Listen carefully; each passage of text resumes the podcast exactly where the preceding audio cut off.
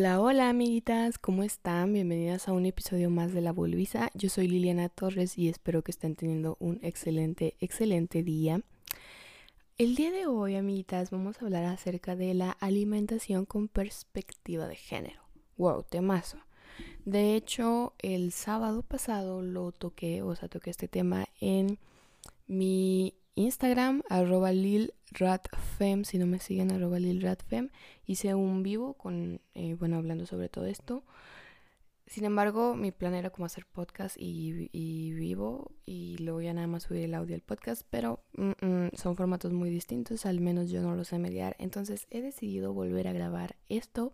Bueno, no volver a grabarlo, sino grabarlo en formato de podcast, así que pues vamos allá.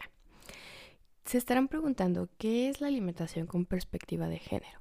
Bueno, sabemos que en general eh, la perspectiva de género se encuentra en todos lados, o sea, en todos los ámbitos, es decir, hay, este, no sé, deporte, hay, mm, ¿cómo se llama? Estos como procesos legales con perspectiva de género, educación con perspectiva de género, maternidad con perspectiva de género, que básicamente la perspectiva de género es eh, el ponerte, o sea, sabemos que vivimos en una sociedad patriarcal, ¿no? O sea, eso está de entrada ahí en la mesa y que el mundo está concebido con esos ojos y a favor de, de, esa, mm, de ese orden, ¿no? De ese orden social que es el patriarcal.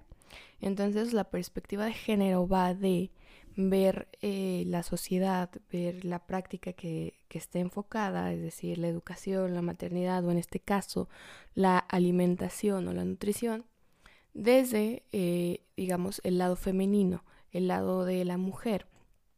¿Por qué? Porque sabemos que hay diferencias entre los varones y las mujeres porque pues estamos inventados en una sociedad patriarcal. Sería algo así como verlo con las gafas violetas, no sé si recuerden que yo tengo un episodio de mis primeros episodios donde hablo de las gafas violetas, que es básicamente cuando te pones unos lentes eh, que empiezan a cuestionar todo, que te empiezas a dar cuenta que dentro de la sociedad tal vez el orden que del que estabas acostumbrado no es el mejor y que bueno pues has vivido bastante tiempo en esta en este orden y entonces a partir de ahora comienzas a cuestionarlo y también empieza a cambiar tu forma de ver y estar en el mundo no es así o sea el, la perspectiva de género es eso es, es estar viendo que las mujeres se enfrentan realidades diferentes a las de los varones eh, por el simple hecho de ser mujeres. Entonces a partir de ahí se crean estrategias, se crean cuestiones, se crean eh, formas de que ellas tengan el mismo derecho o el mismo las condiciones igualitarias que los hombres, etcétera, etcétera. Eso es básicamente la perspectiva de género. Y ahora dirán ustedes, ¿y por qué en alimentación hay perspectiva de género? Bueno, la hay porque, como les digo, todos los aspectos eh, del mundo del universo tienen perspectiva de género. ¿Saben? Eh, si estamos inventados en una sociedad patriarcal, todo puede tener una mirada feminista, ¿no? Y hay en especial dos aspectos que creo que son importantes recalcar, que son de los que vamos a hablar en este podcast. Sin embargo, hay muchos, muchos, muchos más aspectos de los cuales podemos tomar y cortar este, la telita de la perspectiva de género en la alimentación. Sin embargo, pues por ahora vamos a tomar estos dos. Los tengo acá escritos en unas hojitas eh, porque luego en la compu no alcanzo a ver muy bien. Y bueno, el primer aspecto, ya entrando en materia de qué aspectos son los que hacen que pues las mujeres necesitemos urgentemente alimentación con perspectiva de género, bueno, el primero es que hablemos de seguridad alimentaria. ¿Qué es la seguridad alimentaria o seguridad alimenticia? Bueno, esto en pocas palabras implica tener comida disponible y que haya un modo de conseguirla que los alimentos sean accesibles, inocuos y que sean nutritivos para cumplir con los requerimientos nutricionales de la cuerpa. Además, que el poder acceder a los alimentos sea una situación estable y continua, es decir, que no haya incertidumbre de comer o no, y la seguridad alimentaria es un derecho humano universal. Eh, esto es según la Organización de las Naciones Unidas por la Agricultura y la Alimentación, o FAO. ¿No? Bueno, la OFAO de, este, define que eh, la seguridad alimentaria básicamente es tener cómo conseguir y, cómo consumir alimentos de manera accesible o sea, fácil, que puedas tú ir al súper y comprarlos, ir al mercado y comprarlos, que sea inocuo, es decir, que sean saludables, que no enfrentes un riesgo a la salud al consumir ese tipo de comida, que no esté contaminada, que no esté caduca, etcétera, etcétera, y que sean nutritivos para cumplir con los requerimientos nutricionales, es decir, que no sea un alimento que sea una comida chatarra o que sea una comida que no esté balanceada y no tenga el requerimiento nutricional y que por eh, que, que, termines en descompensación ¿no? física porque no estás teniendo los nutrientes necesarios. Y pues también que esto sea una situación estable y continua, es decir, que no este, eh, puedas tener acceso a comida accesible y no un día a la semana y seis no, o este, que seis sí y uno no, sino que sea continuo, que siempre tengas acceso a esto, ¿no? Sin embargo, las mujeres y las niñas representan el 60% de las personas que padecen hambre en el mundo. Es decir, que eh, no tienen ningún tipo de seguridad alimentaria y que pues no pueden tener acceso a la comida. Imagínense, el 60% entre mujeres y niñas forman el 60% del total de las personas que padecen hambre en el mundo. Y esto fue censado en 2019. Eh, es importante recalcar esto porque, bueno, pasamos el 2020 y lo que va del 2021 que ha sido un año de crisis eh, gigantesco. Entonces imaginen cómo ha aumentado esta, este porcentaje de pobreza, ¿no? Pero eh, viendo esto que las niñas y las mujeres representan el 60% del hambre en el mundo, es muy importante recalcar que las mujeres producen entre el 60 y el 80% de los alimentos en los países en desarrollo. Ok, recordemos que, eh, bueno, los países en desarrollo, como México, eh, se caracterizan por tener, em, por sustentarnos más bien de la materia prima, o sea, somos productores de materia prima, es decir, que nosotros producimos todos eh, la, em, los productos base, o más bien todos los materiales, perdón, producimos todos los materiales para que otros países de primer mundo, no sé, eh, como Estados Unidos, como Canadá, etcétera, se encarguen de hacer los objetos o de hacer los alimentos de consumo final, o sea, lo que ya te venden a ti como cliente, como consumidor en los supermercados, ¿no? Sin embargo, los países de en desarrollo, como México, son los encargados de producir esta materia prima, es decir, de producir los, eh, las plantas, por ejemplo, el maíz, el chile, el frijol, etcétera, etcétera, ¿no? Y aquí en estos países las mujeres producen entre el 60 y el 80% de los alimentos totales, ¿no? De, de, toda esta materia prima. Y en estos mismos países, ¿no? Que son los que están en desarrollo, el 60% de las personas que, que tienen hambre son mujeres, ¿no? Entonces, ¿qué está pasando? Porque las mujeres están trabajando tanto y están produciendo tanto en esta área, en la agricultura, pero no están teniendo un plato en la mesa, ¿no? No están teniendo comida digna, no, simplemente no están teniendo comida, no están viviendo en el hambre. ¿Qué está pasando? ¿Por qué del campo a su mesa? O sea, ¿qué pasa del campo a su mesa, no? ¿Qué es lo que sucede? ¿Por qué enfrentamos tanta hambruna en el mundo las mujeres y las niñas? Bueno, eh, una de las principales razones es que las mujeres están mucho más expuestas a una inseguridad alimentaria que los hombres. Y bueno, esto pues supongo que ya lo deducimos, ¿no? Después de lo que vimos. Pero es debido a que en ocasiones pues las mujeres trabajan las tierras familiares, ¿no? Esta, esta deuda familiar de que tengo que trabajar la tierra de mi tío, la tierra de mi papá, incluso la tierra de mi hermano mayor, para el sustento, ¿no? Para autosustento, autoconsumo, eh, siembran, plantan para autoconsumir. Sin embargo, pues es de manera no remunerada, o sea, ellas lo hacen eh, y no les pagan por hacerlo, simplemente hacen este trabajo. Incluso se puede hablar como de un tipo de explotación hacia ellas, ¿no? O sea, ellas están trabajando y nadie les está pagando. Y algo similar pasa, es, es bueno, más bien es comparable con lo que pasa con el trabajo doméstico, ¿no? que las mujeres trabajan y trabajan y trabajan y esto simplemente no es ni reconocido y mucho menos remunerado, ¿no? Y esto obviamente genera una posición de desventaja sobre los hombres, ¿no? Hombres que están trabajando las tierras, que para empezar son sus tierras, ellos son los dueños y ellos sí reciben eh, una congratulación económica. Sin embargo, las mujeres no reciben ningún tipo de contribución y pues ya están en desventaja, ellas no tienen tierras, ellas tampoco tienen un sueldo, entonces ¿cómo se van a sustentar, no? Otra razón es que las mujeres tienen mayor dificultad para que, bueno, en relación con los hombres, para acceder a un recurso como un crédito. Es decir, las mujeres eh, tienen eh, limitado el, el, acceso a créditos, a tecnología, a insumos y a la compra de las tierras. Es, esto puedes decir, o sea, yo pues acá desde mi privilegio puedo ir a un banco y sacar un crédito y súper normal, ¿no? Eh, pero sin embargo, tenemos que voltear a ver a una visión global, ¿no? Hay países que hoy, en pleno 2021, las mujeres no pueden comprar terrenos, no pueden tener créditos propios si no es, eh, pues, si no tienen a un hombre como representante o incluso si no están casadas, ¿no? Y esto es una desventaja que además, eh, pues, nos pone fuera de competencia, ¿no? O sea, si nosotras no podemos comprar tierras, mucho menos vamos a poder sembrar esas tierras y poder sustentarnos ahí, ¿no? ¿Por qué?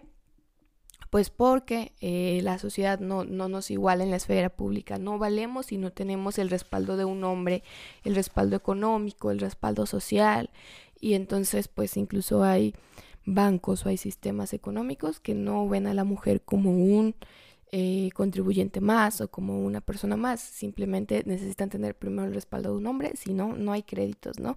Y esto es bastante, bastante indignante, ¿no? Digo, como ya dije antes, nos saca de competencia con los hombres, no podemos competir en el en área agrícola, ¿no? Simplemente.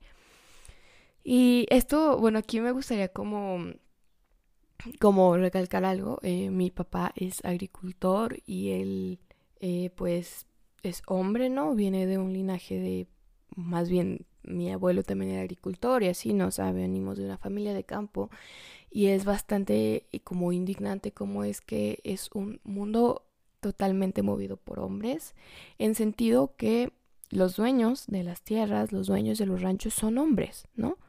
Eh, las mujeres, sus esposas, pues ni se meten y pocas son las que realmente se meten acá pues al negocio y todo esto y que las toman en serio, ¿no? O sea, prácticamente no las toman en serio, es un mercado muy, muy, muy falocéntrico, pero eh, quienes sí son, quienes trabajan, es decir, en, eh, ¿cómo decirlo? Tal vez mano de obra o o pues simplemente en trabajo de campo, es decir, deshiervando, plantando, sembrando, regando, etcétera, etcétera, son mujeres, ¿no? Digamos, pongámoslas como obreras, no trabajadoras.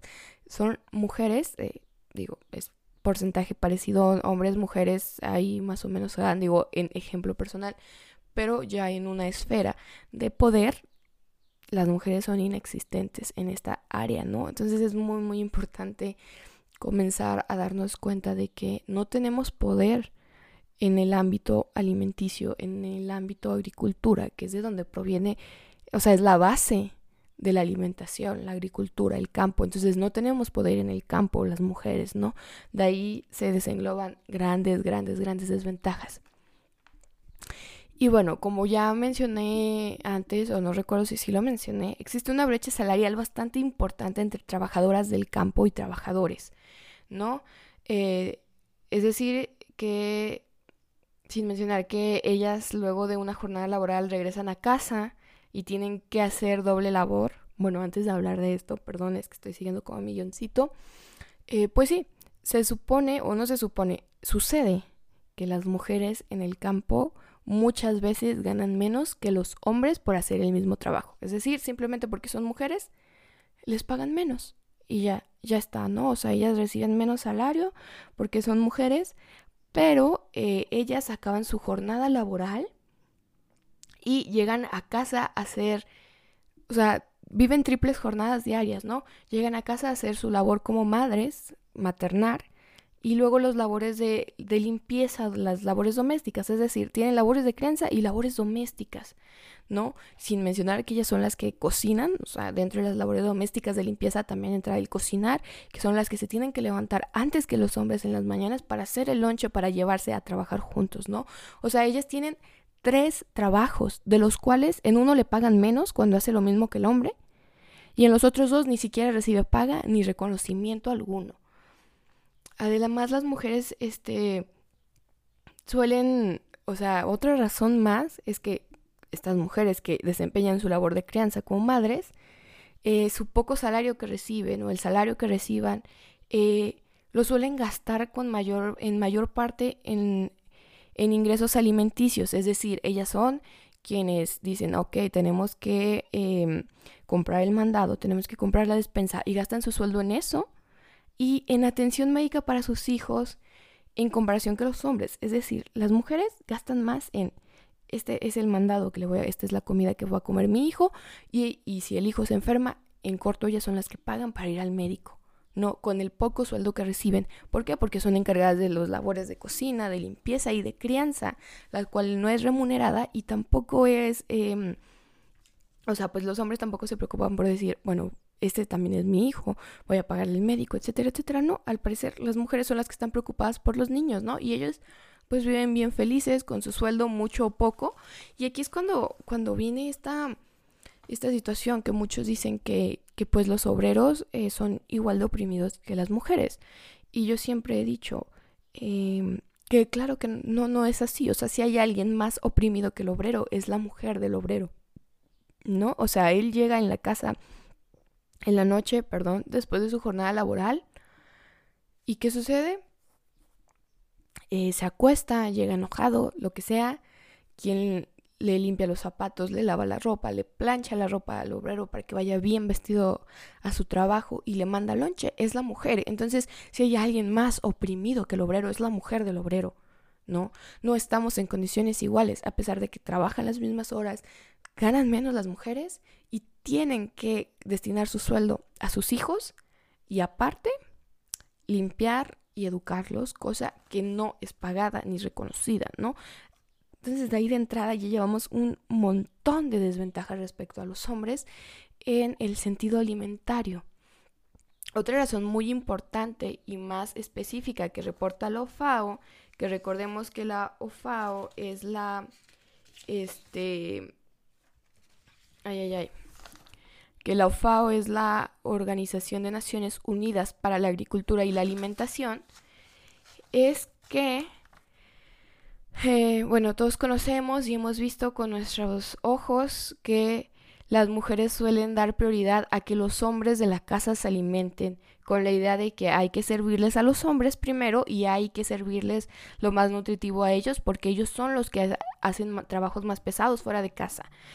Entonces, muchas mujeres acaban comiendo las sobras o los alimentos con menor contenido nutricional y esta costumbre cultural impacta en que las mujeres tienen menos acceso a una alimentación segura y confortable. Y claro, o sea, esto es totalmente sociocultural.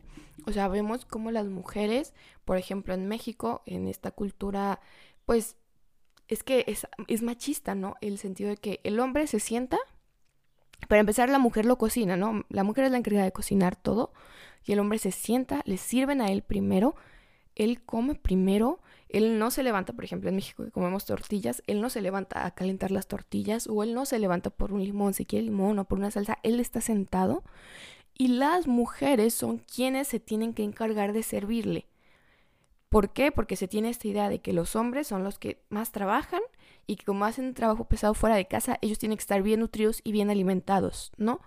Sin embargo, pues vemos que las mujeres ya también estamos en la esfera pública, también trabajan y trabajan mucho más que los hombres, haciendo dobles, triples jornadas con menos pago y ellas son quienes hicieron la comida y son las que comen al último cuando la comida ya está fría cuando la comida, o sea, hablamos de una casa, por ejemplo, que tiene pocos recursos, donde hay poco acceso a la, carne, por ejemplo, entonces las mujeres ya no comen carne, ya solamente comen el caldito porque ya no quedó carne, o sea, están comiendo trozos o pedazos de comida o platos de comida con menos contenido nutricional en relación que los hombres, aparte comen presionadas, comen rápido, Eh, incluso ni siquiera se están dando cuenta o están siendo conscientes de lo que están comiendo porque están esperando en servirle al hombre, no están, eh, ¿qué más necesita el hombre? Que chalala. Entonces las mujeres eh, no tienen este un espacio para disfrutar, para ser conscientes de sus alimentos y mucho menos para nutrirse porque están a espetas de lo que diga el hombre. Entonces, si las mujeres estamos con, con hambre, si las mujeres no, no tenemos, no recibimos los mismos estímulos nutrimentales que los hombres, ¿cómo es que vamos a hacer la revolución? ¿Cómo es que vamos a luchar, no? O sea, es prácticamente imposible que una mujer hambrienta, una mujer con dolor de cabeza, con dolor de barriga, pueda carburar, pueda pensar, pueda analizar, pueda cuestionar su papel en el mundo, ¿no? Eh, porque está muy ocupada. Esto es algo muy, muy, muy interesante que, leí en, Facebook el otro día. Que digo, es de una autora, no simplemente yo lo vi en Facebook. Eh, bueno, incluso si lo hubiera escrito a alguien en Facebook sería de una autora. Bueno, lo que voy es que es de una autora reconocida. Que decía algo así como: He visto mujeres que, que dicen que van a escribir se van a sentar a escribir, a hacer teoría, a hacer arte, a hacer poesía, hasta que acaben de limpiar la casa. Pero esta es una trampa, porque los labores domésticos nunca acaban. Entonces nunca se sientan, nunca escriben, nunca se expresan. Y las mujeres siguen calladas limpiando. Y esto es bastante cierto, ¿no? O sea, las tareas domésticas jamás, jamás acaban. Eh, entonces las mujeres están estamos, más bien nos tienen eh, limpiando, nos tienen cocinando y ni siquiera somos capaces de disfrutar lo que nosotras cocinamos porque tienen que priorizar a un hombre. Entonces, una mujer que está pensando todo el día en qué va a cocinar, en qué va a limpiar, en cómo va a limpiar saliendo del trabajo y que en el trabajo está esforzándose lo máximo pero le pagan menos, ¿ustedes creen que tiene tiempo de soñar? ¿Ustedes creen que tiene tiempo de pensar en superarse, de pensar en cambiar el sistema, de pensar en que está siendo oprimida o siendo maltratada? Claro que no, está lo suficientemente cansada, adolorida y golpeada por el sistema como para ni siquiera levantar la cabeza a ver el mundo, ¿no? Entonces, e, esto es, esto es bastante, bastante importante, ¿no? Y otro aspecto, otra razón de por qué las mujeres tenemos eh, bueno, enfrentamos el 60% de la hambruna en el mundo y estamos en desventaja con los hombres en este aspecto de la seguridad alimentaria, es que las mujeres fuimos arrebatadas de los roles ancestrales donde éramos quienes cuidábamos las tierras y conservábamos la sabiduría de la herbolaria, ¿no? Em, afectando no solo a la mujer, sino también a la tierra. Este, y esto, esto, esto es súper, súper cierto, ¿no? O sea, en el pasado, antes de que comenzaran las sociedades, las primeras sociedades patriarcales, las mujeres eran quienes tenían el mando de todo a nivel eh, social y, también a nivel agrícola, ¿no? Eh, esto se comenzó a perder cuando las mujeres, comenzó el mito de que las mujeres cuando menstruaban eh, podían dañar los cultivos, los cultivos se hacían eh, pues no sé, se, se lavan, no daban lo suficiente porque las mujeres menstruando los contaminaban. Entonces sacaron a las mujeres del campo porque pues tenían la menstruación cada mes y entonces comenzó como esta supremacía de los hombres y nos quitaron, nos arrebataron los saberes ancestrales, los saberes que traíamos desde siempre con la herbolaria, con la agricultura y esto no solo afectó a la mujer, obviamente también afectó a la tierra, porque en la actualidad se sustituyeron todas estas prácticas agrícolas tradicionales por prácticas más modernas, que pues incluyen agroquímicos, que incluyen eh, exceso y modificaciones de, de las semillas, etcétera, ¿no? Que bueno, esto también va no es solamente ligado pues a la mujer, no es también ligado al cambio este del sistema político y económico capitalista, ¿no? Que pues tienes que dar más, tienes que sobreproducir las tierras, etcétera, etcétera. Entonces esto wow, o sea, comenzó a dañar en exceso eh, todo eh, todo el planeta, ¿no? O sea, se desvinculó al planeta con, con, con, las mujeres, o sea, se desvinculó al planeta con los humanos, en sentido que nosotros teníamos o sabíamos que éramos vínculo con los animales, con las plantas, con el ambiente y nosotros éramos una parte más, un factor más del medio ambiente, ¿no? Y actualmente, el, para empezar, creo que el sistema capitalista ve esto totalmente de manera individualista. Los humanos son uno, los animales son otros, las plantas son otras, la agricultura es otra, ¿saben? No lo ven como una serie de factores que, que se involucran entre sí, que se vinculan y que de esa forma generan algo, ¿no? No, no, no, se ve de manera individualista. Y entonces esto genera bastante daño a las tierras, ¿no? O sea, lo estamos viendo con cambio climático, lo estamos viendo con miles de factores. Y es justo por eso que me gustaría reconocer esta rama del feminismo llamada ecofeminismo, que son feministas que se vinculan con la mujer eh, y con la tierra, ¿no? Con la Pachamama, que son protectoras de la biodiversidad y abogan por los derechos de las mujeres en relación con la sustentabilidad y el cuidado de la tierra. Es decir, ellas sostienen que las mujeres y la tierra somos una misma y que así como se debe de cuidar la tierra con eh, situaciones de estrategias de sustentabilidad, etcétera, también la mujer con estrategias de derechos, de toma de los espacios agrícolas, cuestión que no tenemos. Entonces me encantaría reconocer el trabajo de estas compas de la rama del ecofeminismo. Sin embargo, pues sí es una de las razones por las que tenemos desventaja alimentaria, ¿no? Que no tenemos la sabiduría ni nadie nos educa eh, para saber cómo es la agricultura, ¿no? Es algo, un terreno de hombres, como ya les decía, el ejemplo de, de, con mi papá, que pues no hay ninguna mujer que sea quien decida, quien mande dentro de, de este terreno, son puros hombres, ¿no? Y bueno, pasamos al segundo aspecto. Les dije que iban a haber dos aspectos. El primero es seguridad alimentaria y todas sus razones, ya se las mencioné. Pero ahora pasemos al segundo, que es la cultura de dietas. De este tema ya hablé, ya hablé en un podcast con una amiga, ella es nutrióloga y tiene un máster en eh, como antropología, algo así. Permítanme tantito. Perdón, tenía que tomar agua urgentemente porque ya sentía la garganta bastante reseca.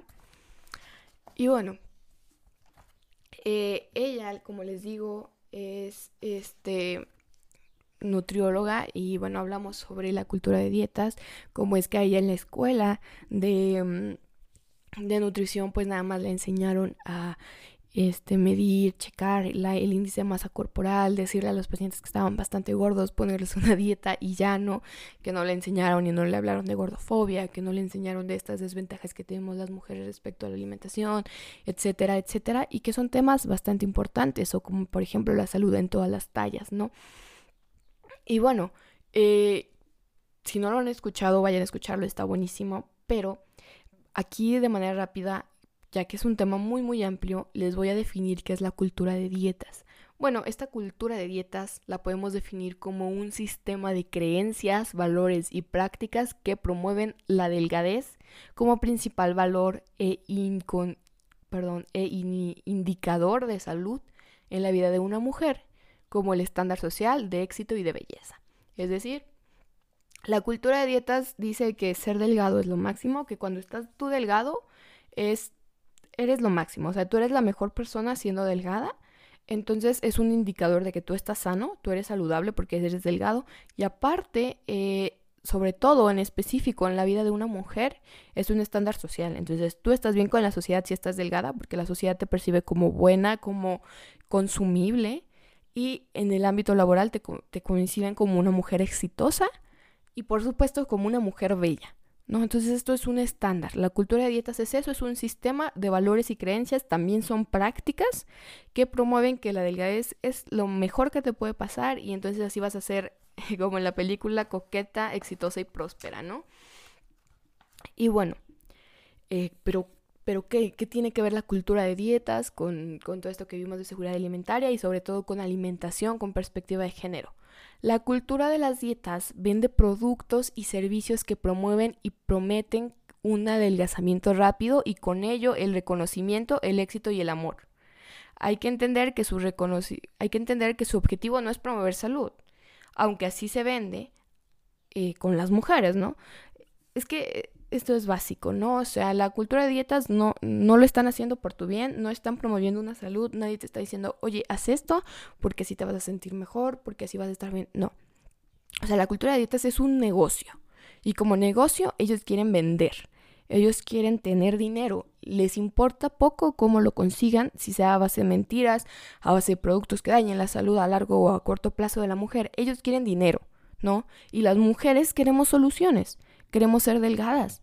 Porque si somos delgadas vamos a tener éxito, belleza, al parecer también salud y amor. Vamos a ser merecedoras de amor. Entonces ellos venden soluciones sin importarles cómo y nosotros comparamos remedios sin importar cómo, sin cuestionarlo, ¿no?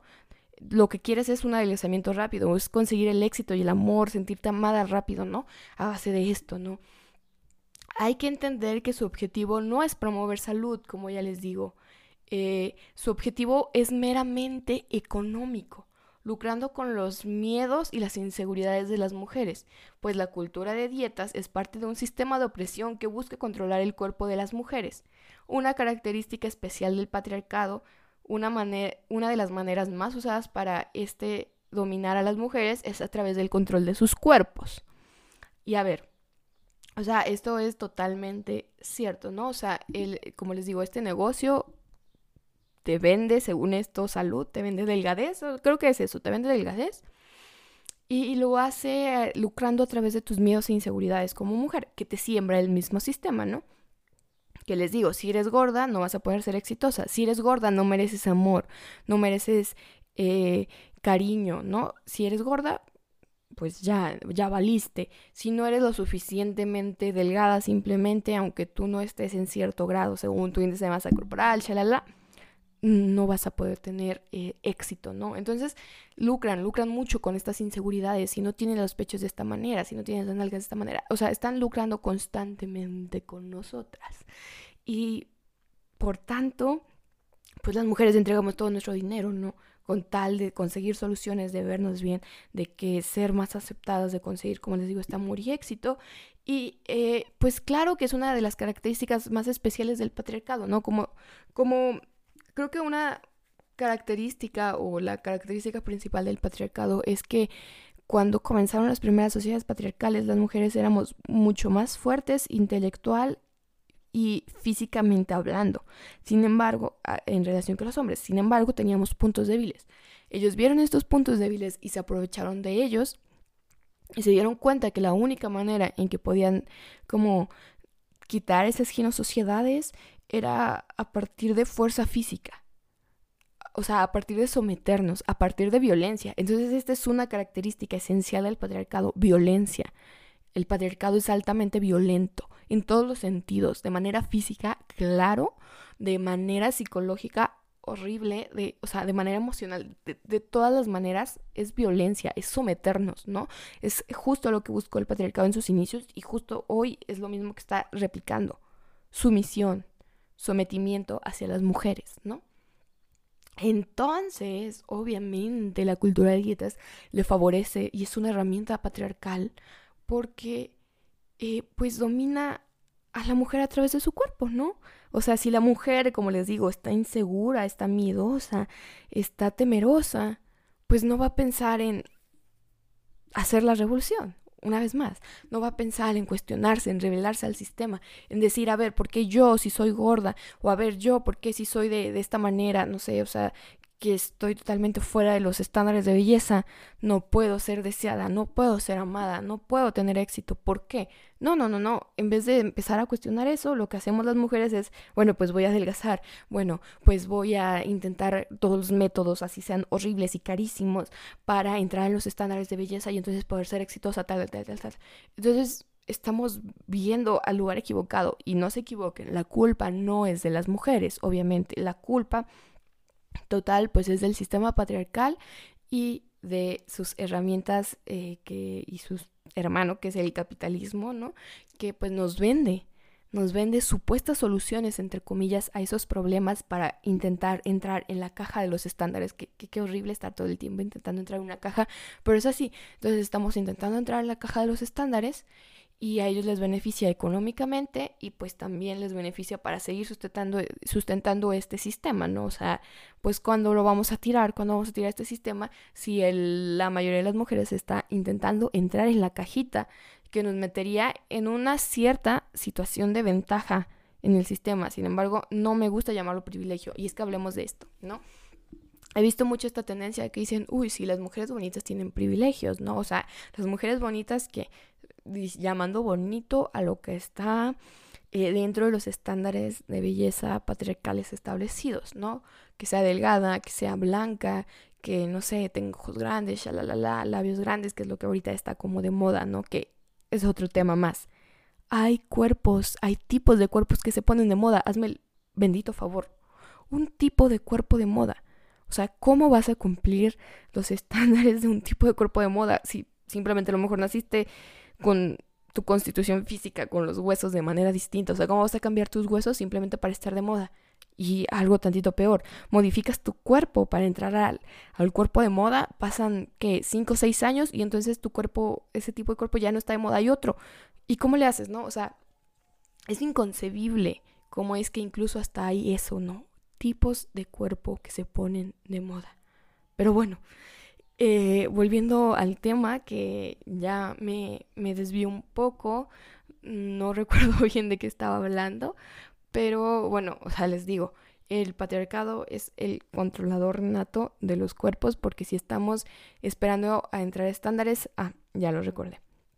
Les decía que hablaban como que hay privilegios por ser bonita, hay privilegios por ser este eh, por ser delgada, etcétera, etcétera. Y yo creo que más que privilegios, yo les llamaría ventajas. No me gusta llamarlos privilegios porque no hay ningún tipo de privilegio en eso, ¿no? Al final, entre más te acercas a los estándares de belleza, eres más sexualizada y eres más objetivizada.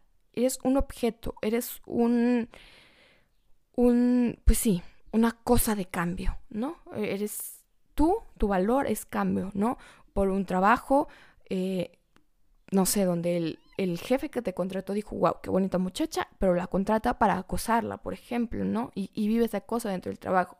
O eh, estás en una relación con un hombre que se atrajo por tu físico y entonces el día que ya no le gusta te empieza a crear violencia o inseguridades, etcétera, etcétera. Entonces, yo creo que ser bonita o entrar, ser bonita entre comillas, o entrar en los estándares de belleza establecidos, no no es nunca un privilegio. Sin embargo, sí, sí es una ventaja sobre este las demás mujeres que no entran. Por ejemplo, mujeres racializadas, mujeres pobres, perdón, mujeres gordas, mujeres con alguna discapacidad. Claro que hay ventajas dentro del sistema, ¿no? Sin embargo, pues no lo llamaría un privilegio, porque al final toda mujer dentro de este sistema, pues es oprimida y eh, sometida de diferente forma, ¿no? Claro que hay quienes tienen más ventajas que otras, quienes viven más intensa y más aguda la opresión y que esto ya estamos hablando de distintas cosas que te atraviesan, ¿no? Eh, la raza, el peso, em, la posición económica, la edad, etcétera, etcétera, ¿no? Y esto ya eso se vuelve como una cadena de opresiones, ¿no? Eh, y entonces por eso aquí me, me, gustaría mucho recalcar esto. Oféndase quien se ofenda, enójese quien se enoje. Em, todos los estándares de belleza que nos promueven en los medios, en TV, en cines, en redes sociales y actualmente las y los influencers, estos morritos, morritas sobre todo, porque yo lo veo mucho en mujeres de TikTok, de Instagram, eh, que nos venden retos, que nos venden eh, productos mágicos que te van a hacer adelgazar, que te van a hacer bajar el abdomen, que te van a hacer sacar la cintura, sacar la cadera en, en tantos días, en tres semanas, en dos semanas, en una semana, comiendo tal cosa, entrenando de tal manera. ¿Sabes? Todos estos retos de influencers que nos ofrecen, o sea, yo creo que ahorita más que la TV, o al menos en esta generación, o en los Gen Z, eh, más que la TV o que el cine, que Claro, o sea, claro que ahí está súper, súper implícito, pero siento que se ha agudizado mucho en las influencers y los influencers que nos venden estas tonterías, estos remedios rápidos y que aparte nos exponen sus cuerpos, ¿no? O sea, nos dicen, mira, tú cómprate este reto de cintura de tantos días eh, y después de estos días, o sea, si tú usas esto, en dos semanas te vas a ver como yo. Te vas, vas a ver este abdomen marcado igualito que yo. O vas a tener las caderas como yo. ¿no? Que, que, muchas veces ellos simplemente son totalmente fake, o sea, los ves en la vida real, no son como se ven retratados en esa imagen de Instagram, en ese TikTok. No, o sea, hay Photoshop, hay edición, hay ángulos de por medio. Sin embargo, a una, como mujer, les digo, lucrando con nuestras inseguridades, nos lo venden así. Entonces, todo el tiempo ellos nos dicen que es inspiración, ¿no? O sea, es que mira, si te compras mi reto, en tantos días vas a tener la cintura como yo. O sea, yo lo hago porque inspirarte, ve mi cuerpo, soy una inspiración. Sin embargo, no es así. Es muy importante recordarles que todos esos eh, personas que te venden estándares de belleza, que nos los promueven por todas partes, en redes sociales, en todos lados, no son fuente de inspiración, son fuente de control. Ellos sirven como herramientas patriarcales para controlar nuestro cuerpo, para llenarnos de inseguridad. Están siendo beneficiados por este sistema patriarcal a través de estímulos económicos por lucrar con inseguridades. Entre más morritas chiquitas de 14, 15 años tengan miedo de sus cuerpos, tengan inseguridad de sus cuerpos, ellos más dinero van a recibir, ¿no? Entonces, claramente no les va a importar cuestionar el por qué o el qué. Claro que te lo van a vender como amor propio. Cómprate este reto si te amas. Eh, yo no llegué, yo no pude este, amar mi cuerpo hasta que no llegué a estar de esta manera. Entonces, el amor propio es lo más importante, pero si tú te amas lo suficiente, entonces cómprate este reto, porque este reto te va a hacer que tú te veas como quieres y cuando te veas como quieres, entonces sí vas a lograr el amor propio, ¿no? No sé, Igual y estoy exagerando la situación, igual y estoy hablando de manera muy, muy exagerada. Pero es así, o sea, de manera sutil o no sutil, ellos te lo venden de esa manera, ¿no? Sobre todo ahorita, que está ese discurso del amor propio, uff, o sea, les encantó. Encontraron la palabra amor propio y se adueñaron de ella. ¿No? Y entonces ahora todo lo que haces al parecer tiene que ser por amor propio, ahora no puedes tener una relación amorosa o una relación de cariño contigo si no tienes amor propio, porque ya la la la, pero en realidad nadie está viendo por tu amor propio, ¿no? Ellos están viendo por lucrar dentro de una cultura de dietas, por lucrar con tus inseguridades, con tus miedos y con tu aspecto físico, ¿no? Entonces, recordemos, toda esta gente no, no, no es fuente de inspiración. Ellos, su objetivo es tener una fuente de control hacia ti por medio de tu cuerpo, ¿no? Y por eso me gustaría citar a Naomi Wolf.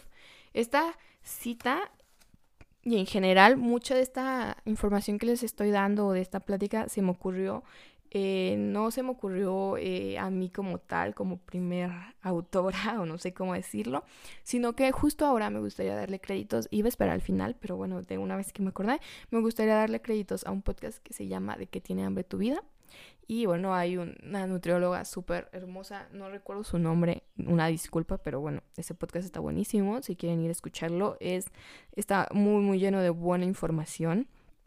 Ella es psicóloga y aparte nutrióloga y tiene una serie de psicólogas y nutriólogas que hacen talleres sobre alimentación intuitiva, etcétera, etcétera. Entonces está muy, muy, muy bueno. Y ella citó a ella, perdón, a esta chava, a Naomi Wolf, del el libro El mito de la belleza y me encantó, me encantó la cita, ¿no? Entonces por eso se las voy a compartir. Dice así, Naomi Wolf en su libro El mito de la belleza. Una cultura obsesionada con la delgadez femenina no está obsesionada con la belleza de las mujeres, está obsesionada con la obediencia de estas. La dieta es sedante político y es el sedante político más potente de la historia de las mujeres. Una población tranquilamente loca es una población dócil. Entonces, aquí Wolf básicamente nos dice, o sea, la, la, sociedad está obsesionada con la delgadez femenina, pero no está obsesionada porque quieran que ellas sean bellas, o que sean prósperas, o que sean exitosas, no, porque a través de esta obsesión eh, con, con, la, con la belleza eh, o con la delgadez, ellos lo que buscan es obediencia de las mujeres, ¿no? Entonces ellos están obsesionados con la obediencia, no con la belleza. La dieta es el sedante político más potente en la historia de las mujeres. Una población tranquilamente loca es una población dócil. Y claro, o sea, claro que va a ser un, un sedante político. Si la mujer está en la dieta de la manzana o en la dieta de pinche ayuno intermitente, etcétera, etcétera, va a traer un dolorón de cabeza, un dolor, un revoltadero de tripas, va a andar... Eh, toda pálida, con, ¿saben? Entonces, qué chingado se va a poner a pensar si su marido la está violentando, si está sufriendo violencia económica, si su jefe la está acosando, si su jefe la está sobreexplotando, si, ¿saben? Claro que no, o sea, no va a tener tiempo de pensar en todo eso, mucho menos de cuestionarse su lugar de estar y ver el mundo. ¿No? Porque pues va a estar suficientemente ocupada con los estragos que traen las dietas, que son insostenibles. Es importante entender esto, las dietas son insostenibles, este tipo de dietas, ¿no? Que promueven en la TV, en los influencers, etcétera, y que están destinados a fracasar. ¿No? Está destinado a que esa dieta no se pueda llevar a cabo y entonces cuando fracases vas a ser tú el culpable por fracasar, vas a ser tú la culpable, perdón, por fracasar, eh, te faltó disciplina, te faltó intensidad, te faltó eh, fuerza de voluntad, etcétera, etcétera, cuando en realidad no, o sea, desde el principio están hechas para fracasar y para que tú comiences una nueva y para que estés muy, muy ocupada como un sedante político, eh, que estés bastante ocupada en eso, para que no veas las violencias que sufres constante y sistemáticamente, ¿no? Y si revisamos la historia de las dietas, quienes han creado la mayoría de los programas de pérdida de peso son hombres, ¿no? Programas dirigidos a mujeres, un nombre dirigido a mujeres, a base de publicidad engañosa y dietas falsas, pues están hechas para que las mujeres fracasen y se culpen a sí mismas por ello. Como ya se los digo, o sea, un hombre dirás, ay, bueno, ese hombre estudió nutrición, entonces tiene la capacidad de decirle a una mujer cómo es Ajá. Bueno, muchos hombres, o muchos de estos programas son hechos por hombres que ni siquiera tienen ningún grado de estudio, ni siquiera tienen ningún respaldo, ¿no? O sea, no tienen ningún respaldo de ninguna forma, simplemente dijeron, ay, pues voy a hacer un programa de nutrición, un programa de ejercicios para esta mujer, para que ella se lo eche, ¿no? ¿No? Y, y, y obviamente cuando las mujeres fracasan, cuando las mujeres no ven resultados, porque es insostenible, con toda esta publicidad engañosa, pues una se siente culpable, porque fracasó. Una decide empezar de nuevo y boom, es un círculo vicioso, un negocio, un negociazo, güey. O sea, imaginen cuántos millones y millones lucran anualmente con todo este tipo de situaciones, con estas inseguridades de las mujeres. Y también imaginen cuántas mujeres están en el manto del, sedante político, eh, con dolor de cabeza, con anemia, con un sinfín de patologías derivadas de la mala nutrición porque están esperando entrar en el molde de la belleza, ¿no? Y bueno, lo anterior genera un problema de salud muy complejo en las mujeres. Los trastornos son multi... Ah, perdón, es que aquí eh, es un disclaimer. Vamos a entrar a hablar de problemas de salud eh, y trastornos alimenticios, ¿no? Problemas de salud que derivan en trastornos alimenticios este, entonces, bueno, es un tema delicado, pero pues vamos a hablar de esto, ¿no? El factor principal para desarrollar un trastorno de la conducta alimentaria es la dieta. O sea, esto es totalmente probado. Hacer una dieta es el factor número uno para que tú tengas un trastorno de la conducta alimentaria, dígase bulimia, dígase anorexia, dígase lo que sea que sea un trastorno de la conducta alimentaria. Hacer dieta es uno de los factores principales por los que caes en esos trastornos. Por esto y por el contexto gordofóbico en el que vivimos que impacta negativamente a las mujeres, pues no es raro que la mayoría de las personas con trastornos de la conducta alimentaria sean mujeres. Es decir, en mayor porcentaje las mujeres somos las que padecemos más trastornos de la conducta alimentaria y bueno, esto no, no nos sorprende, ¿no? Si tomamos en cuenta la cultura de dietas, y si tomamos en cuenta que vivimos en una sociedad totalmente gordofóbica, que repele, le tiene miedo y le asusta mucho ser gordo, sin embargo, la mayoría de los adultos mexicanos tienen sobrepeso u obesidad. Entonces, imagínense que, que, sea una realidad, ¿no? Que sea una realidad que haya muchas personas con obesidad, que muchas personas gordas, pero tengan aversión a lo que son, ¿no? O sea, tengan asco, tengan enojo, tengan miedo, discriminen lo que son, ¿no? Entonces, wow, o sea, imaginen esta sociedad altamente gordofóbica. Eh, y obviamente va a ser o sea, van a ser factores eh, perfectos para, desarrollar un, un, trastorno alimenticio, ¿no? Lo anterior genera eh, un problema de salud muy complejo en las mujeres. Los trastornos son multifactoriales, es decir, no solamente son por hacer dieta, no solamente es por entorno sociocultural, no, o sea, hay muchos factores que desencadenan un trastorno alimenticio. Puede ser, eh, eh, no sé, hereditario, eh, de manera genética, un trauma infantil, no sé, o sea, son muchos, muchos factores los que desencadenan. Pero sí es importante recalcar que muchos de estos trastornos se desencadenan por cultura de dietas, por este, les digo, hacer una dieta o por el contexto gordofóbico en el que vivimos. No solo tenemos que ver esto, pero, o sea, como les digo, no solamente es esto, pero es uno de los puntos muy cruciales. El contexto sociocultural, la cultura de dietas, la agorofobia, los estándares de belleza inalcanzables y e, es muy importante tomarlos en cuenta cuando hablamos de trastornos alimenticios, ¿no? Todos estos puntos eh, mencionados antes, porque es alarmante que la mayoría de los tratamientos de trastornos alimenticios em, o de la conducta alimentaria los aspectos socioculturales sean de poco peso, o sea, son como segundo, o sea, son factores secundarios y y obviamente no se hace un enfoque de género. Es decir, si llega una mujer con un trastorno alimenticio, los profesionales de la salud que se encargan de tratar estos trastornos de la conducta alimentaria toman como secundario eh, pues estos factores socioculturales de la gordofobia, de la cultura de dietas, etcétera, etcétera.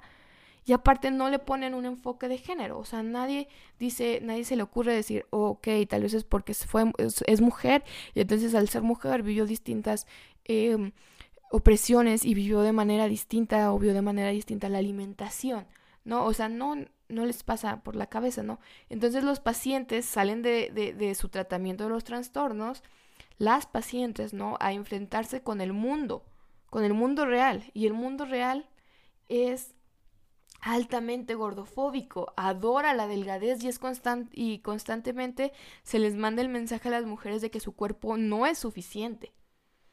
Y no es solo con la delgadez, con, es también como por ejemplo con la edad, ¿no? Entonces ellas salen de tratamiento y boom. Se enfrentan a que el mundo es gordofóbico, como les digo, tienen aversión a llegar a, este, a este punto, a este peso, incluso las personas que ya tienen este peso o, que están, que tienen sobrepeso, que tienen obesidad, siguen siendo gordofóbicos, ¿no? Hacia ellos mismos. ¿no? Siguen ejerciendo violencia hacia ellos mismos y hacia los demás. Entonces salen a esta, eh, o sea, salen del tratamiento y el mundo es gordofóbico. Adora la delgadez, ¿no? Adora las mujeres delgadas. Las mujeres delgadas se merecen todo, son coquetas, son prósperas, etcétera, etcétera. Este, y hay más factores, por ejemplo, la edad, ¿no? Eh, y esto es súper, súper visto en que no eres, lo no eres lo suficientemente joven, entonces qué terrible que tengas canas, qué terrible que tengas estrías, qué terrible que tengas arrugas, qué terrible que tengas la piel flácida. Eh, te falta más bronceado, te faltan más senos, que senos tan pequeños, corrígete eso, eh, que nalgas tan caídas, etcétera, etcétera, ¿saben?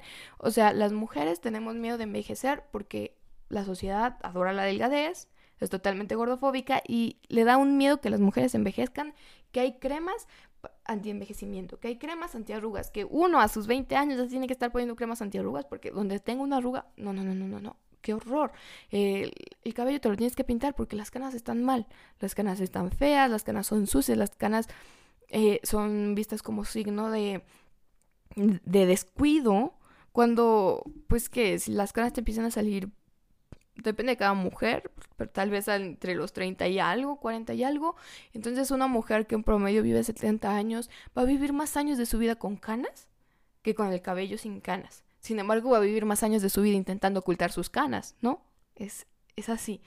Igual con arrugas, pero va a vivir más años de su vida intentando eh, combatir las arrugas, cubrirlas. Y, con esto no estoy diciendo descuídense, no, no, no hagan su skincare, no vayan a, la dermatóloga, no, no, no. O sea, lo que voy es todos estos productos, toda esta industria que se sostiene la inseguridad de las mujeres. Digo, la cultura de dietas, claro, la cultura de que una mujer no puede envejecer, claro que se mantiene de ahí, o sea, todas las cremas que los negocios multimillonarios de cremas antiarrugas, de cremas que te prometen desvanecerte, etcétera, etcétera, ¿no? Entonces imagínense, imagínense todo lo que sostenemos, o sea, todas las, todo el, la retribución económica que tiene el sistema capitalista eh, gracias a la opresión del sistema patriarcal sobre el cuerpo de las mujeres. Y entonces estamos hablando de un tema de control de cuerpos, ¿no? O sea, esto es más profundo que solamente eh, una cultura de dietas. No, no, no, no. Es un control del cuerpo. Un control de los actos. Si controlas el cuerpo, controlas los actos, controlas los pensamientos de alguien. El cuerpo es el principal o el primer campo de batalla que tenemos las mujeres, ¿no? Y si no somos capaces de adueñarnos de nuestro cuerpo, pues ¿cómo vamos a luchar, ¿no? Entonces, las mujeres también, o sea, esto entra en todo, ¿no? Al adueñarse, al hablar de control de cuerpo, también habla en el sentido de los derechos reproductivos. ¿Cómo es que se cuestiona eh, cuándo, cómo y por qué son o no son madres? En ese sentido, Uf, no, o sea, si quieres ser madre, ¿por qué quieres ser madre en este mundo? ¿Por qué quieres ser madre si eres pobre, si no tienes para mantenerlo? Si no quieres ser madre, ¿por qué no quieres ser madre? Eh, maldita inconsciente, tienes que dejar personas, incluso eh, al estar embarazada, si quieres ser madre y, y lo eres, ah, pues mamá luchona, mamá soltera, jajaja, ja, ja, la mamá eh, le hacen memes, la mamá que no cuida al niño, la mamá ya no tiene derecho de salir a fiestas ni de vivir una vida plena, porque ahora tiene que su vida girar en torno a ese niño que por ejemplo nadie habla del papá ausente, nadie sabe qué, pasó con el papá que no mantiene al niño, con el papá que no lo cuida, ¿no? Solamente hablan de la mamá y juzgan y enjuician a la mujer que, que está saliendo, que está teniendo una vida que, ¿saben? Al parecer, cuando eres mamá, ya no puedes tener una vida propia, ¿no? Ahora todo tu mundo es ser madre y tu vida personal se fue a la mierda porque tienes que cuidarla y nadie habla de eso con los papás. Los papás siguen teniendo la vida genial. Incluso si viven en pareja con la mujer, el papá eh, se sigue yendo de peda con los amigos, el papá sigue haciendo su vida, se involucra poco eh, cuando se involucra en la vida de los niños y si no ni siquiera se involucra, tal vez da un poco de dinero y ya. O sea, y piensa que mantener económicamente es estar dentro de la educación de sus hijos, es ser un papá responsable, cuando la mamá es la que se tiene que echar todo el labor de crianza, de, de, que el niño vaya a la escuela, de que el niño vaya aprendiendo bien, de que el niño sea educado, etcétera, etcétera, ¿saben? Y todo esto se le cuestiona a la mamá, cómo está haciendo mamá, de qué manera, si está bien, si está mal, si le está dando cochinada de comer al niño, si le está dando muy saludable, si está dejando que se junte tal, tal, las calificaciones del niño, etcétera, etcétera. Todo eso recae sobre las madres y, y, si no quieres ser madre también, ¿por qué no quieres ser madre, maldita egoísta, deja descendencia? Y si estamos hablando de su derecho a decidir dentro de un embarazo, a continuarlo o no, les digo, si lo continúas, si lo, perdón, si lo continúas, ah, mamá soltera, ay, mamá no sé qué. Si no lo continúas, ay, maldita mata ves, eres una abortera de mierda, eres una puta, eres una no sé qué, porque decidiste no continuar un embarazo que tú dijiste, pues no, no estoy preparada económica, psicológicamente, he decidido no continuarlo, ah, pues entonces va la mirada social hacia ti, ¿no? Porque eres una no sé qué, eres una... ¿Saben? Juicios, juicios, juicios, siempre hacia la mujer, siempre todo el foco es la mujer, ¿no? Luego va esto también, el número de parejas sexuales que tienes, este, y que tienes cada vez, a ver, este, ¿cuántas parejas has tenido? ¿Por qué? ¿Dónde? ¿Cuándo? No, estás perdiendo tu valor como si un hombre quitara o diera valor, o una pareja en general, ya sea que te relaciones con mujeres o con hombres, quitara o diera valor a ti como persona, ¿no? Como si la mujer no valiera nada por sí misma y tuviera que depender del valor que un hombre le dé a ella o se lo quite, ¿no? Entonces las mujeres como personas, como seres humanos, al parecer no valemos nada, ¿no? Entonces, eh, esto es muy importante porque, les digo, si hablamos del, del cuerpo como método de control, tenemos que entender que cada que uno, que nosotras elegimos qué comer, dónde comer y cuánto comer, eh, tal vez no nos damos cuenta de esto, pero es importante hacernos conscientes que de manera inconsciente, cada que elegimos cuánto, dónde y cómo comer, estas decisiones impactan en todos los aspectos de nuestra vida. Así como nos limitamos a comer, por ejemplo, hoy, hoy no voy a comer, hoy voy a hacer ayuno intermitente eh, porque queremos llegar a cierto estándar, a cierto peso, y nos limitamos a comer todo lo que queremos, nos limitamos a tener las relaciones sexoafectivas o sexuales que queremos, ¿no? No, no puedo tener tanto sexo porque está mal, porque voy a ser una puta, porque voy a porque mi valor como persona va a disminuir. Entonces no no no lo puedo tener. Eh, así como no te puedes comer el pastel que tanto te gusta, que se ve tan delicioso porque voy a engordar y estoy a dieta y, y, si rompo la dieta un día, entonces no voy a bajar los kilos y me voy a ver fea y, y nadie me va a querer, ¿saben? Así igual como nos limitamos a comer, nos limitamos a coger, por ejemplo. O sea, un ejemplo, hablando de, del nivel de control que tiene sobre nuestro cuerpo, esto, que es incluso a nivel sexual. En, como nos preocupamos por lo que comemos, nos preocupamos por lo que dirá la sociedad de nosotros, de nuestro cuerpo, de nuestra vida sexual o nuestra pareja, de nuestro cuerpo, ¿no? Todo el tiempo estamos preocupados por lo que va a decir nuestra pareja del cuerpo, porque, ¿y si no le gusto? ¿Y si me deja? Y esto me, lleva a algo, me lleva a una reflexión. Hace unos días, tal, estaba ah, con mi novio y con un amigo de él, cotorreando, ¿no? Platicando, normal. Y no sé por qué empezamos a hablar de, o sea, no de esto en general, pero hablamos como de control de cuerpos. O sea, eh, que les digo que las mujeres nos controlan incluso el sentimiento de supervivencia más básico del humano, que es el hambre, ¿no? Nos controlan el hambre qué tanto y cómo, cuánto, dónde comemos. No podemos comer hasta sentirnos satisfechas, porque si comemos hasta sentirnos satisfechas, corremos el riesgo de engordar y entonces de no ser valiosas en el sistema, ¿no? Entonces les digo, ¿cómo nos controlan incluso el instinto más básico? Y se queda pensando el amigo de mi, de mi pareja y dice, qué curioso, yo nunca he sentido culpa de comer. Y, y dijo, no, pues yo siempre he comido mucho y sin culpa y no me importa. Y pensé, claro, pero yo he sentido culpa de comer desde los siete años, que de la nada empecé a engordar mucho, ¿no? Y, y no de la nada, pues comía lo que me gustaba, porque era una niña que estaba en crecimiento, etcétera, etcétera. Entonces yo a los siete años empecé a sentir culpa por comer. Yo a los 14 años tenía miedo de comer cualquier cosa y quería hacer un chingo de ejercicio y no comer nada para verme bien, ¿no? Yo hoy en día, eh, a veces, a pesar de todo el cambio y de todo lo consciente que estoy, como con culpa y digo, ay, esto no, o ay, esto tal vez sí, pero con, medida. No logro aún, ¿saben? Comer sin ese miedo detrás. Y él, con no sé cuántos, 21, 22, 20 y tantos años de vida, jamás ha sentido culpa por comer.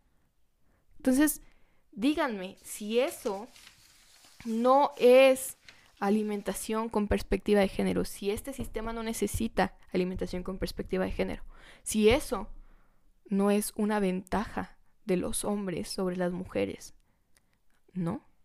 Entonces, como les digo, hombres y mujeres tienen una relación distinta con la comida pues según tu sexo eres socializado a través de un método propagandístico y de asignación de conductas llamado género, ¿no? O sea, si tú naces con pene o si tú naces con vulva, tú, este, tu género se va a construir a partir de eso de manera distinta. Si una mujer nace con vulva, bueno, va a usar aretitos, bueno, va a usar rosita y aparte de todo eso, de todo este género, de que va a ser súper sensible y de que va a ser súper tierna y cariñosa y la mamada, pues va a tener que empezar a sentir culpa por, comer, porque el día de mañana esa niñita de que usa rosa y que juega con muñecas va a ser una adolescente que si está gorda no va a tener, eh, no va a tener este pues no va a ser consumible para la sociedad, entonces los niños no se van a fijar en ella y entonces como el valor de una mujer depende de un hombre, si no tiene un hombre a su lado, entonces no va a valer nada, ¿no? entonces no va a poder ser exitosa, no va a poder ser bella, eh, la sociedad va a estar totalmente en contra de ella. Entonces tiene que aprender desde chiquita a limitar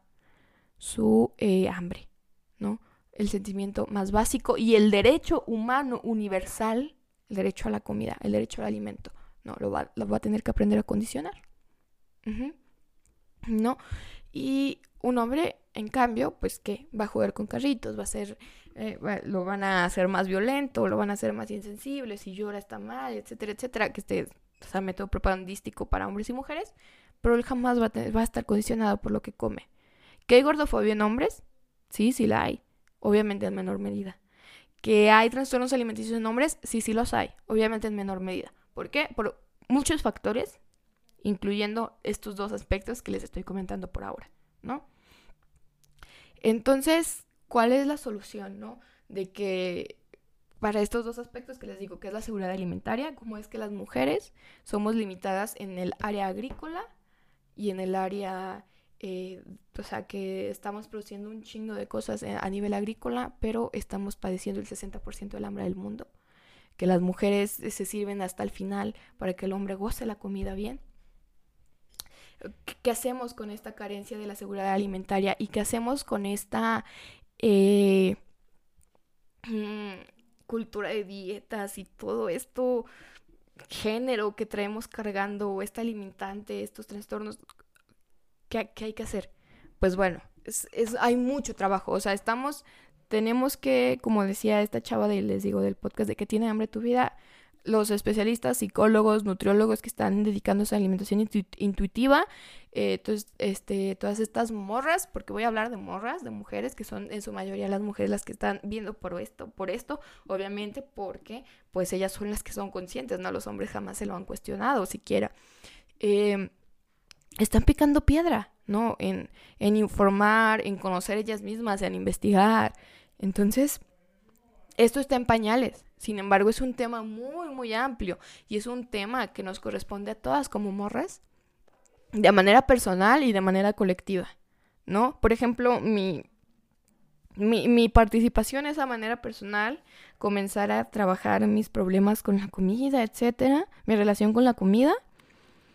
Y a manera colectiva, pues me gusta, por ejemplo, hacer este podcast, ¿no? Donde las invito a que ustedes se cuestionen también su, su relación con la comida. Y entonces de esa manera ir creando una serie de vivencias colectivas. Al hablarlos empieza a sanar un poco, ¿no? O sea, al, que esto sea visible, que, que todas las mujeres tengan conciencia de esto, de una u otra forma va a ser un cambio social, ¿no? Un cambio entre nosotras, ¿no? Eh, y, van a salir nuevas perspectivas, va a salir teoría feminista, no sé, ¿saben? De aquí va a salir muchas cosas, va a salir arte, van a salir canciones, van, o sea, lo óptimo sea que en el futuro ninguna niña tenga que sentir eh, la necesidad de limitar su hambre o que ninguna niña tenga que vivir un trastorno de la conducta alimentaria a tan temprana edad o que ninguna mujer se sienta poca o no merecedora de amor, de una relación estable, saludable, cariñosa con alguien más, simplemente por su peso o por su aspecto físico, ¿no? O sea, eso sería lo ideal, pero es mucho, mucho trabajo que hay que hacer.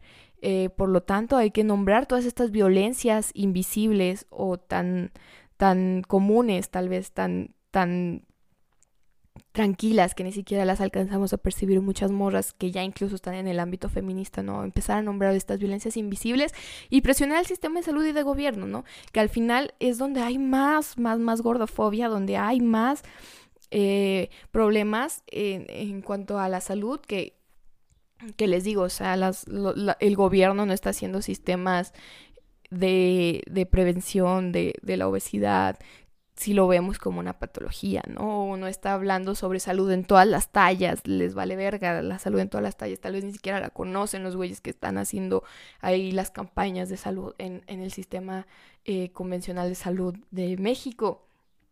Y en el gobierno, en la educación, ¿no? O sea, que un pinche plato del bien comer, eh, todo, todo atrasado, todo este retrógrado, como clase de nutrición no es lo suficiente, no es lo que necesitamos las mujeres. Las mujeres, las niñas necesitan alimentación con perspectiva de género, ¿no? Y bueno, pues eso es nuestro trabajo, presionar al sistema de gobierno y de salud, porque sabemos que si no lo hacemos nosotros, no lo hace nadie. Y como nosotros, y, y en trabajo personal, derribar estereotipos, como les digo, propios y de los demás bajar de su pedestal a todos aquellos influencers, medios de comunicación que promueven y lucran con la cultura de dietas, con la delgadez de las personas, con las inseguridades, o sea, quitarlos de nuestro pedestal, dejarlos de seguir, dejar de consumir sus cosas, ¿no? O sea, simplemente no aportas nada a mí, al contrario, estás lucrando tú con, con, lo que yo siento, con estos sentimientos tan negativos que, bueno, no hay sentimientos negativos, más bien con estas conductas tan negativas que me haces hacer después de verte. Entonces, ¿sabes qué? No te sigo. Te quito el follow, no te compro el puto, la puta dieta y ya, ¿no, güey? Entonces, es muy, muy importante eso. Este, y pues cuestionar nuestra posición en el mundo. en relación con, con, con, esto, ¿no? En relación con la dieta, con la seguridad alimentaria y con la alimentación con perspectiva de género.